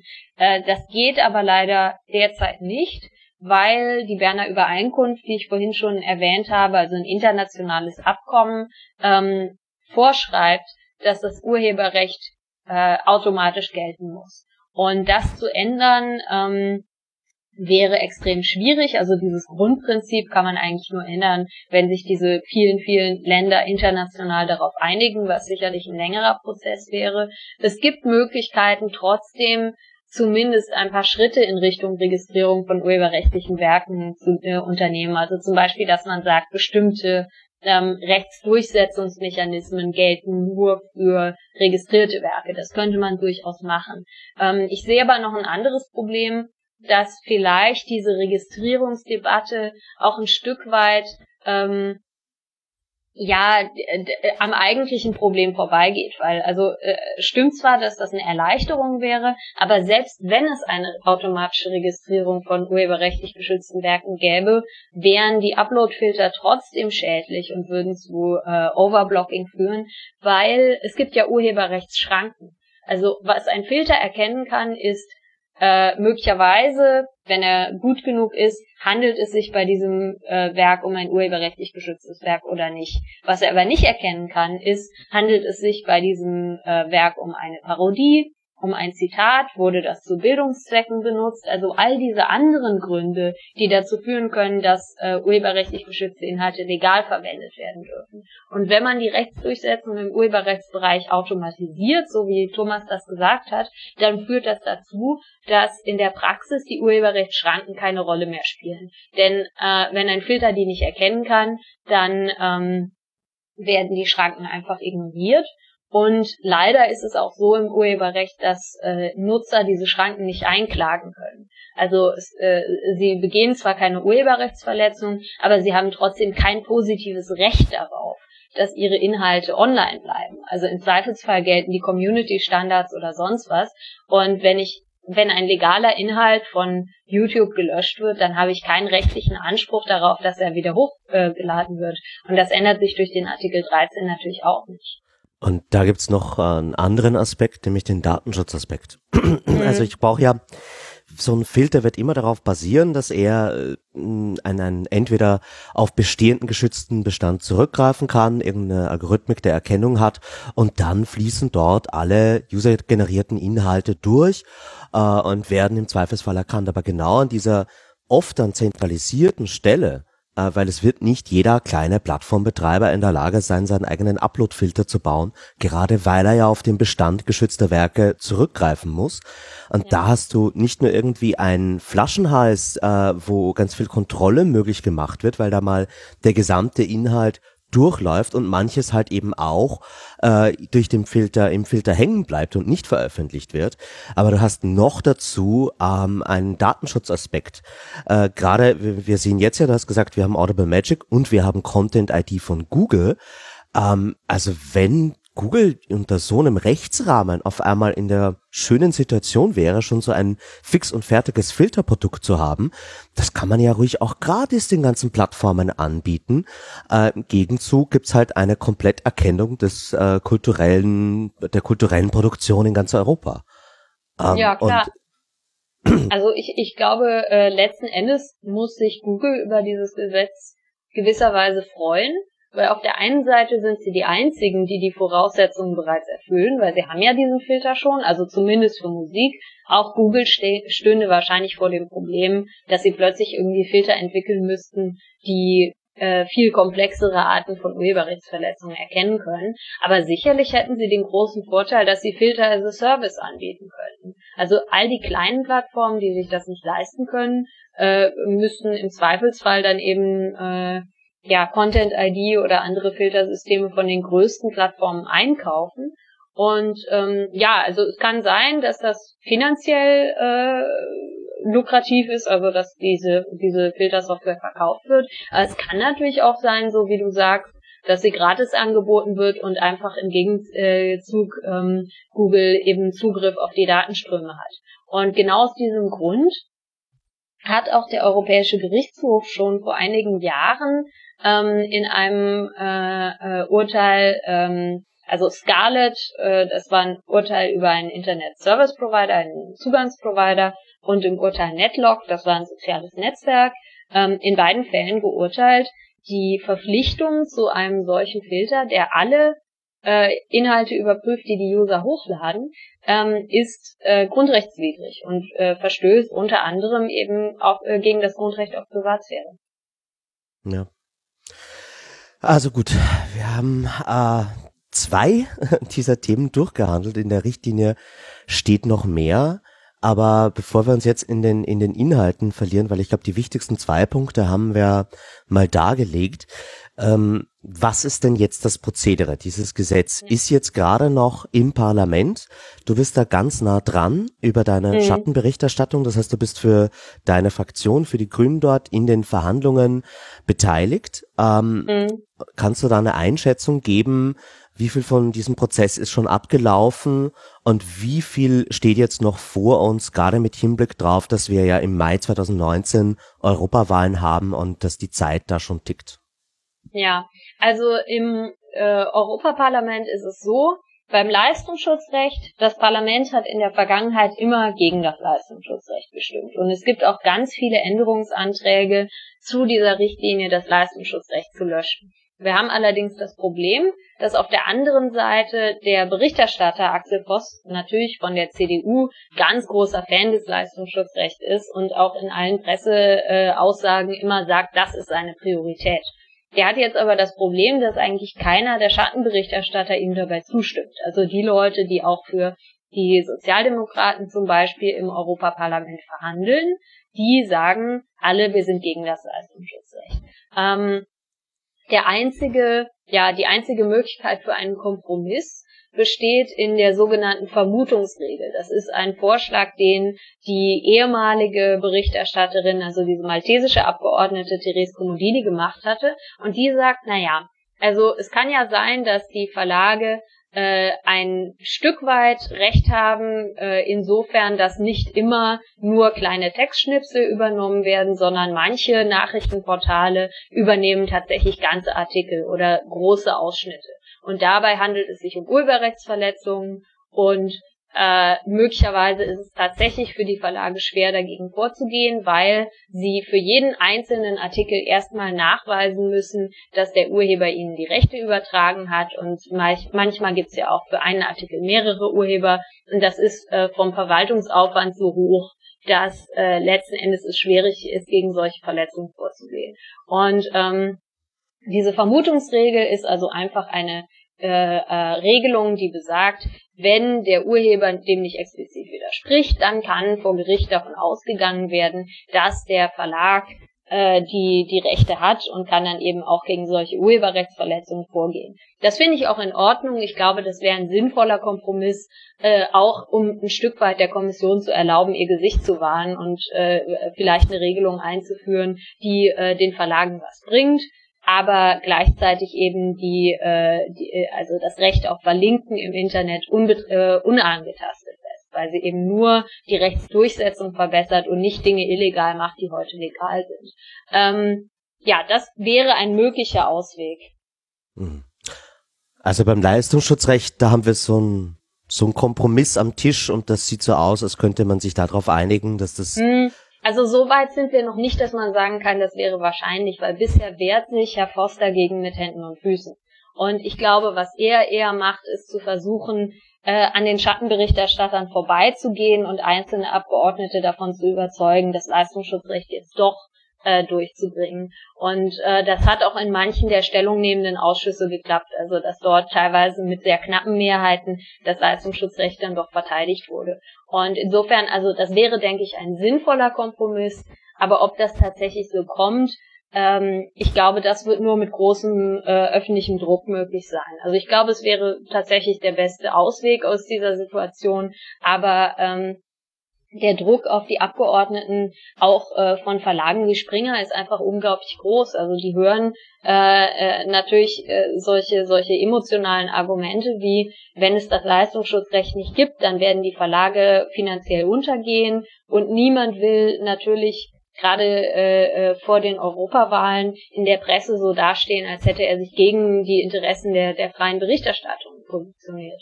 Insofern ähm, also ich hoffe, dass es so kommt, aber es ist äh, alles andere als äh, ausgemacht. Ähm, gleichzeitig haben wir im Rat äh, das Problem, dass sich Deutschland dort überraschenderweise im Wahlkampf plötzlich entschlossen hat, jetzt doch für das Leistungsschutzrecht zu sein. Davor waren sie immer neutral, weil sie gesagt haben, naja, im, äh, im Koalitionsvertrag steht, wir wollen das Leistungsschutzrecht evaluieren. Und das lag halt auch einfach daran, die CDU war für das Leistungsschutzrecht und die SPD war dagegen. Ja, und dann kam Martin Schulz und wurde Kanzlerkandidat. Martin Schulz ist äh, gelernter ähm, Buchhändler, hat sehr gute Kontakte zu den Verlagen und hat von Anfang an gesagt, er ist für das Leistungsschutzrecht. Und dann hat Deutschland plötzlich äh, seine Position im Rat geändert. Und äh, ich glaube, da kommt es jetzt wirklich auf die SPD an. Also wenn es wirklich zu einer äh, großen Koalition kommt, müssen sich die Netzpolitiker in der SPD auf die Hinterbeine stellen und durchsetzen, dass äh, äh Deutschland äh, sich gegen das Leistungsschutzrecht positioniert. Und ich, also meine Hoffnungen da sind doch eher begrenzt, weil halt leider Martin Schulz nach wie vor in der SPD eine, eine entscheidende Rolle zu spielen scheint. Oh Gott. Es geht, es hört nicht auf mit der SPD, ne? Nee, nee. Das ist echt zum Heulen. Tja, Julia, was, äh, ich muss glaube ich langsam auch mal zum Ende kommen. Ähm, was kann man denn jetzt noch tun? Also, was können denn auch unsere Hörerinnen und Hörer äh, tun, die sich hier noch einbringen möchten? Mhm. Also ich glaube, äh, ganz klar ist, die Rolle der neuen deutschen Bundesregierung im Rat wird extrem entscheidend sein. Nicht nur beim Leistungsschutzrecht, sondern auch bei den Uploadfiltern. Und ähm, ich würde mir wünschen, dass, wenn ich mir anschaue, wie viel Aufmerksamkeit im Moment die Diskussion über das Netzwerkdurchsetzungsgesetz äh, bekommt, dass im Vergleich zu diesem Uploadfilter, muss man ganz ehrlich sagen, wirklich harmlos ist. Äh, dass diese Aufmerksamkeit mal die, der äh, europäischen äh, äh, dem europäischen Vorschlag für den Upload-Filter gewidmet wird und dass diese D Diskussionen auch miteinander verbunden werden. Ähm, ich glaube, das könnte unglaublich viel bringen. Also da wirklich einfach das Thema in die deutsche Öffentlichkeit zu bringen. Ich glaube, da ist äh, aber auch das Branding irgendwie nicht besonders klug derzeit. Ne? Also Upload-Filter, mhm. das ist echt schon wieder so ein Schnarch-Bezeichner. Äh, ähm, ja, also ich glaube mit mit dem Leistungsschutzrecht durch das äh, also dieses Branding äh, Linksteuer Save the Link haben wir viele Leute da, darauf aufmerksam machen können. Ähm, ja, wie relevant das letzten Endes für für äh, das Funktionieren des Internets ist und äh, der ähnlich überzeugende Slogan für die Uploadfilter fehlt noch ein bisschen. Also wir reden von äh, Censorship Machines, aber äh, es ist glaube ich noch nicht so ähm, deutlich, was das bedeutet, wie es das äh, vielleicht bei Save the Link ist. Und äh, ja, das wäre schon wichtig. Ähm, was glaube ich, was man noch tun kann, ist, es gibt eine ganze Reihe von konkreten ähm, Initiativen, die versuchen darauf hinzuweisen, also was eigentlich die negativen Auswirkungen dieses Upload-Filters wären. Äh, es gibt sicherlich irgendwie unter den Zuhörenden jede Menge Software-Developer, äh, es gibt safecodeshare.eu. Das ist eine Initiative unter anderem von der Free Software Foundation Europe, die halt erklären, Moment mal, diese Upload-Filter wären für äh, freie Software-Repositories die absolute Katastrophe. Da würden plötzlich irgendwelche Inhalte gelöscht werden, die ähm, in anderer Software äh, ähm, verwendet werden. Und ähm, plötzlich funktionieren irgendwelche Dinge nicht mehr, weil ein Algorithmus fälschlicherweise etwas als Urheberrechtsverletzung erkannt hat. Mhm. Äh, das ist eine Initiative, der man sich anschließen kann. Es gibt auch äh, für Leute, die selbst irgendwie kreativ tätig werden, äh, Create Refresh. Das ist ähm, eine ähm, ja, Initiative, die einfach auch äh, andere Stimmen aus, aus der Kunst und Kultur zu Wort kommen lässt. Ähm, es gibt noch eine ganze Reihe von anderen Initiativen, die halt versuchen, aus dem Blickwinkel einer bestimmten Branche oder einer äh, bestimmten, eines bestimmten betroffenen Kreises zu zeigen, wie absurd das Ganze ist. Ähm, Im Parlament kann man im Moment sagen, am wichtigsten sind die Mitglieder des Rechtsausschusses und da muss man fast sagen, ja, am meisten die der Sozialdemokraten, weil bei der äh, bei der EVP, also den den Konservativen, ist schon relativ klar, dass die wahrscheinlich ähm, am Ende mehr oder weniger gezwungen werden, ihrem Berichterstatter zu folgen. Aber bei den Sozialdemokraten gibt es große, große Diskussionen und da wäre es wirklich wichtig, die Abgeordneten zu kontaktieren. Ähm, also die Mitglieder des Rechtsausschusses kann man auch äh, äh, relativ unproblematisch auf der Website des Europaparlaments nachschauen. Da gibt's auch die äh, Telefonnummern von denen. Es gibt aber auch so Online-Tools, mit denen man die ähm, ähm, automatisch äh, also kostenfrei anrufen kann. Also es gibt zum Beispiel savethememe.net, äh, eine Initiative gegen Upload-Filter von Bits of Freedom, äh, wo man auch die, die Abgeordneten äh, kostenfrei anrufen kann. Ja, wir verlinken auch nochmal äh, den äh, Rechtsausschuss, den Juryausschuss im Europaparlament mit allen seinen Mitgliedern. Ähm, Europaabgeordnete anrufen macht Spaß. Äh, man kann das irgendwie wunderbar so ähm, in den normalen Büroöffnungszeiten machen, geht sich auch immer in der Mittagspause aus. Ähm, hilft auch, wenn man das vielleicht nicht nur alleine macht, sondern mit einer anderen Person, dann hat das auch irgendwie so ein Community-Aspekt und es kann ganz lustig sein, äh, mit ähm, Abgeordneten zu sprechen. Also meistens spricht man nur mit ihren Assistentinnen und Assistenten, wobei das oft sogar sinnvoller ist, weil die dann diejenigen sind, die wirklich an den Themen arbeiten. Äh, nicht alle Europaabgeordneten sind so tief in diesen Themen drinnen wie Julia. Ähm, und auf jeden Fall wäre es jetzt sinnvoll, da, da anzurufen äh, kannst du da noch was über den Zeitplan sagen, äh, mhm. wann diese Abstimmungen alle sein werden? Ja, also das ist auf jeden Fall sinnvoll, jetzt in den nächsten Wochen anzurufen, weil äh, die Abstimmung ist aktuell äh, für den März geplant. Ähm, allerdings ähm, ist es auch so, also am Tag vor der Abstimmung kann man vielleicht noch jemanden ähm, überzeugen, sein Nein in ein Ja zu ändern. Aber die Verhandlungen passieren natürlich dazwischen. Und je mehr Informationen die Abgeordneten darüber haben, äh, warum diese Uploadfilter schädlich sind oder warum die Vermutungsregel viel sinnvoller ist für die Verlage als das Leistungsschutzrecht. Das sind alles Dinge, die muss man jetzt äh, kommunizieren. Insofern, also zwischen jetzt und März ist, glaube ich, die heiße Phase beim Europaparlament. Allerdings wurde die Abstimmung jetzt auch schon mehrere Male verschoben. Insofern kann es durchaus sein, dass auch noch mehr Zeit sein wird. Aber die sollte man sicherlich nicht ungetan verstreichen lassen. Ähm, auch noch ein, ein äh, grundsätzliches Ding. Ähm, Anrufen ist auf jeden Fall am besten, weil man da äh, äh, also einfach äh, in der Erinnerung bleibt. Aber manche Leute haben vielleicht äh, Schwierigkeiten damit äh, zu telefonieren und auch da ähm, eine E-Mail zu schicken ist weniger wirkungsvoll, aber kostet natürlich auch wesentlich weniger Zeit und man kann die gleiche E-Mail an alle Abgeordneten des äh, Rechtsausschusses schicken. Das heißt also, wer partout nicht telefonieren will, eine E-Mail ist besser als gar nichts. Äh, insofern, ja, Ja, aber dann wenigstens die Anrede noch adaptieren, weil der Spamfilter vom Europaparlament ist, ist auch eher ein, ein Pitbull. Das stimmt. Um, also äh, man sollte das schon sich die Mühe machen, es möglichst zu personalisieren, auch weil teilweise nicht die gleichen Argumente von allen Fraktionen gleichermaßen wichtig genommen werden. Also ähm, die schädlichen Auswirkungen auf kleine äh, Künstler oder die, die menschenrechtlichen Probleme mit Filtern sind vielleicht für Sozialdemokraten interessanter. Die Tatsache, dass mit den Filtern plötzlich alle Daten an Google weitergegeben werden, ist vielleicht für die Konservativen überzeugender. Mhm. Und, äh, wir haben ja hier doch wahrscheinlich recht diverse äh, ähm, auch Menschen, die in Institutionen sitzen, die uns zuhören und äh, was äh, man schon sich irgendwie fragen muss, ist, wieso gab es noch nicht so diesen großen Aufschrei? Vergleichen wir das, was hier jetzt gerade äh, an, an gesetzlichen Änderungen uns droht, mit dem, was äh, im 14. Dezember in den USA mit Netzneutralität passiert ist. Diese Netzneutralitätsentscheidung in den USA könnte schon wieder bald revidiert werden. Also es gibt jetzt schon irgendwie 40 äh, Senatoren, die das Ganze aufheben wollen. Und es wäre wir sprechen hier aber, wenn dieses Europagesetz kommt, von derselben Situation wie bei der Vorratsdatenspeicherung dass sogar Jahre nachdem wir endlich irgendwie äh, höchstgerichtlich festgestellt haben, das war illegal, gibt's immer noch in den meisten EU-Ländern eine Vorratsdatenspeicherung. Und genauso wird's auch hier sein. Wenn wir dieses Gesetz verabschieden, dann haben wir Uploadfilter, die gelten dann für alle 31 Länder.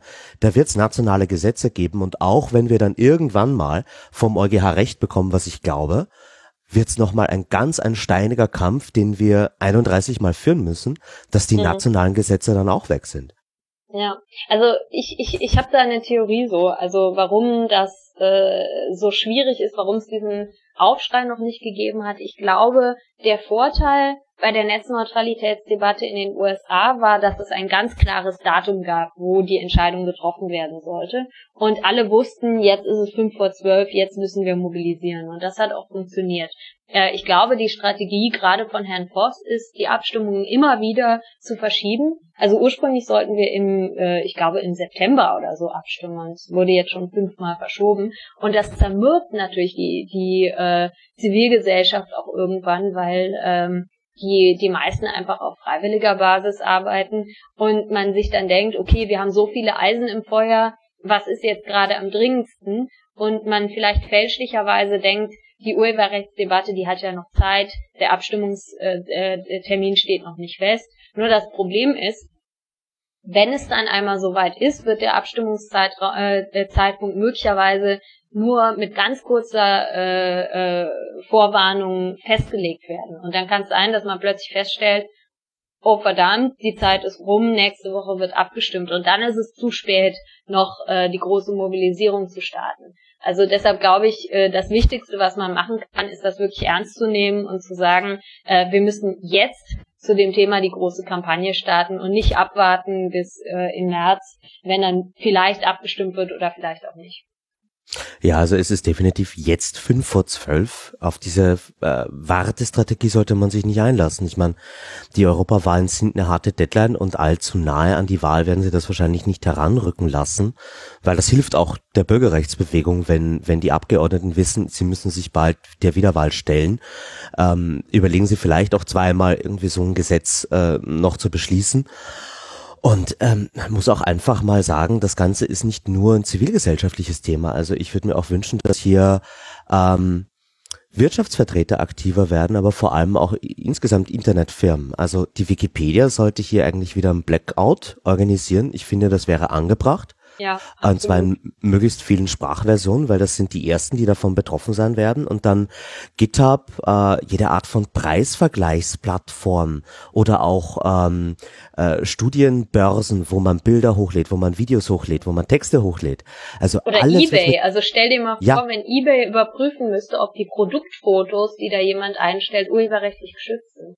Ja, also Wahnsinn. im Grunde, ähm, das können wir nur irgendwie dadurch abfangen, dass die, die nachher den Schaden haben werden, jetzt aufstehen und mal aufzeigen, hey, das bedeutet das für mich, das bedeutet das für diese Webseite, auf der du gerade bist. Und sowas koordiniert zu machen, ist, glaube ich, der beste Weg aufzuzeigen, was für ein Bullshit-Gesetz das ist. Ähm, und, gerade im Hinblick auf die Upload-Filter ist das, glaube ich, äh, da eine fokussierte Kampagne drauf zu machen, wäre am sinnvollsten. Das Leistungsschutzrecht, das kann man mitnehmen, das ist auch wichtig, aber das mit den Upload-Filtern ermöglicht auch noch mal eine ganz eine andere Koalition. Ja, ich, so äh, ich glaube, das ist eine super Idee.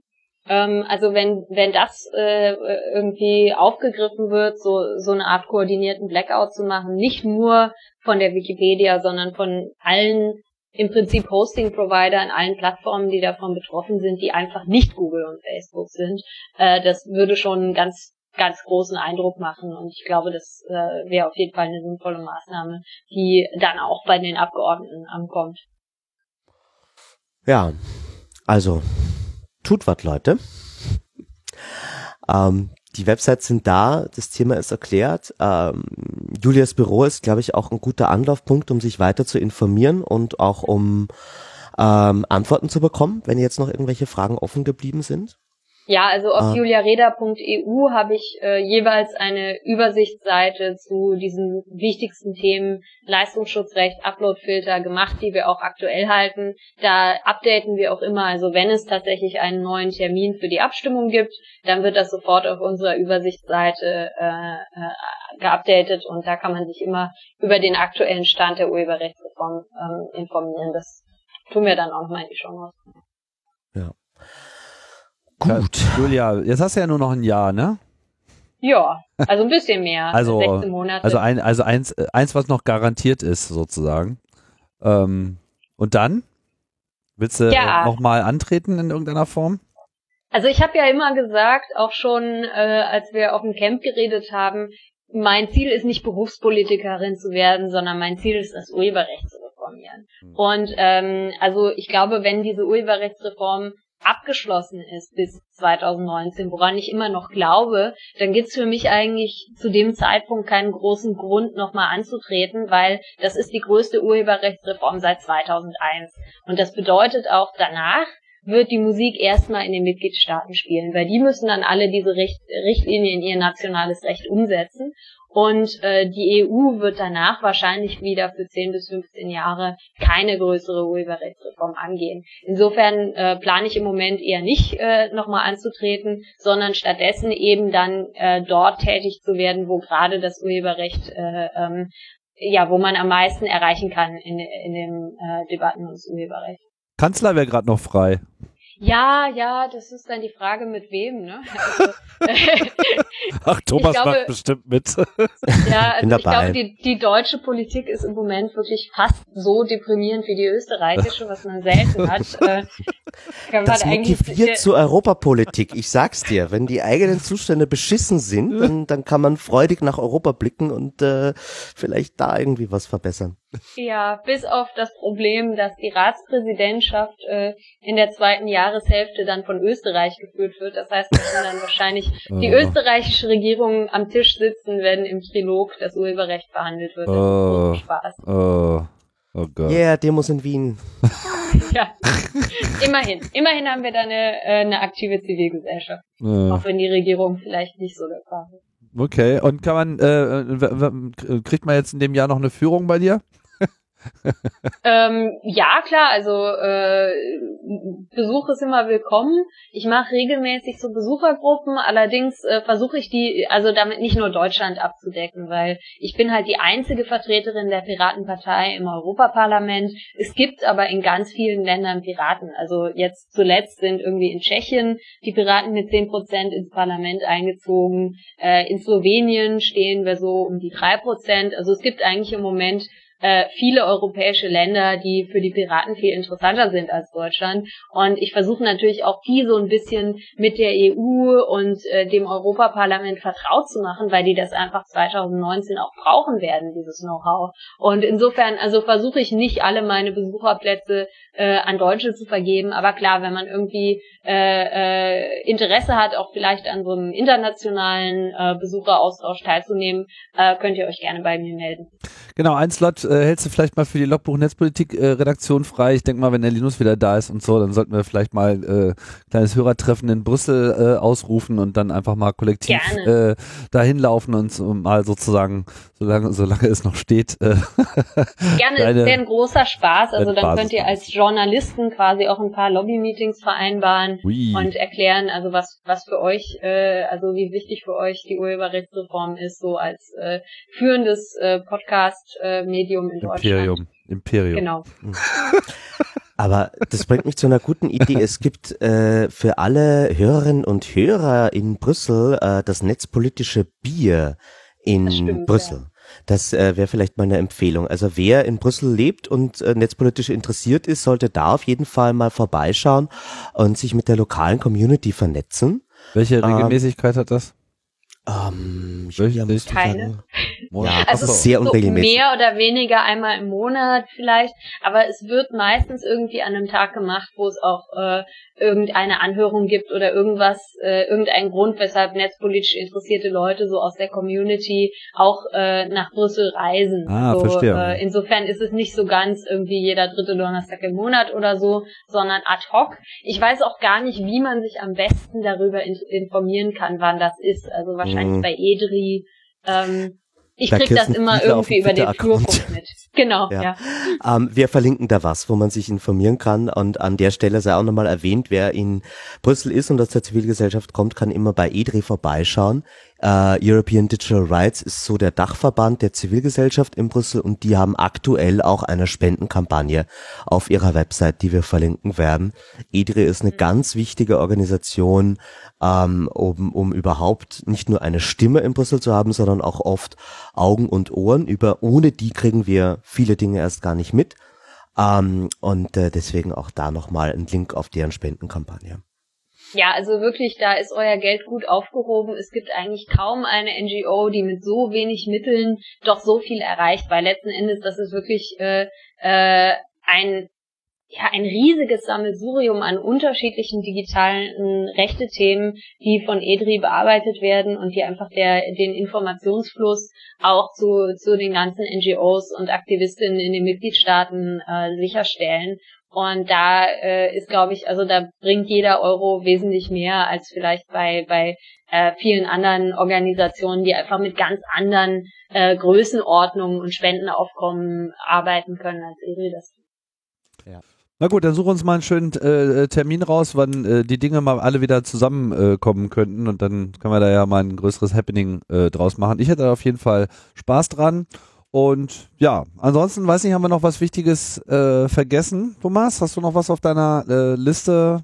Abgesehen. Ah. davon, dass man jetzt noch über tausend Sachen reden könnte, aber ich glaube, da läuft uns jetzt gerade die Zeit auch oder ist uns schon davon gelaufen. Ist uns schon davon gelaufen. es gäbe noch eine Latte an Themen, die jetzt auch noch bis zur Europawahl ähm, beschlossen werden müssen. Aber darüber müssen wir an anderer Stelle reden. Äh, wir versuchen noch irgendwie vielleicht äh, äh, so den Jänner zu nutzen, um mal ein Europa-Update zu geben, gerade weil jetzt irgendwie so ja die Wahlen im Ausblick sind und jetzt wird noch ganz viel passieren. Aber die wichtigsten zwei Themen haben wir mit Julia heute abgehandelt. Ähm, und äh, wir werden wieder ganz viel verlinken. Und wir bedanken uns jetzt aber erst einmal für Julia, für die Zeit und für die viele Arbeit, die du da machst. Uh, und, und ich hoffe irgendwie doch noch, dass wir dich für eine zweite Amtsperiode begeistern können. Also das wäre zumindest mein Neujahrswunsch. Sonst musst du ja einen Podcast anfangen. Ja, danke euch. Also wenn ihr mich überzeugen wollt, dann müsst ihr wahrscheinlich dazu, ja, dazu beitragen, Axel Voss dabei zu helfen, die Urheberrechtsreform zu verzögern. Ich weiß aber nicht, ob das jetzt so im globalen Interesse der Netz-Community ist. Aber ja, ansonsten freue ich mich drauf, wenn ihr, wenn ihr mich in Brüssel besuchen kommt und äh, da machen wir dann äh, sicherlich auch nochmal ein Update für den Podcast. Alright. Super. Julia, vielen Dank. Danke vielen euch. Dank. Ja, und vielen Dank hier an alle Hörerinnen und Hörer fürs Zuhören und fürs Wiedereinschalten und wir sagen einfach mal Tschüss, wa? Jo, tschüss. tschüss, bis bald.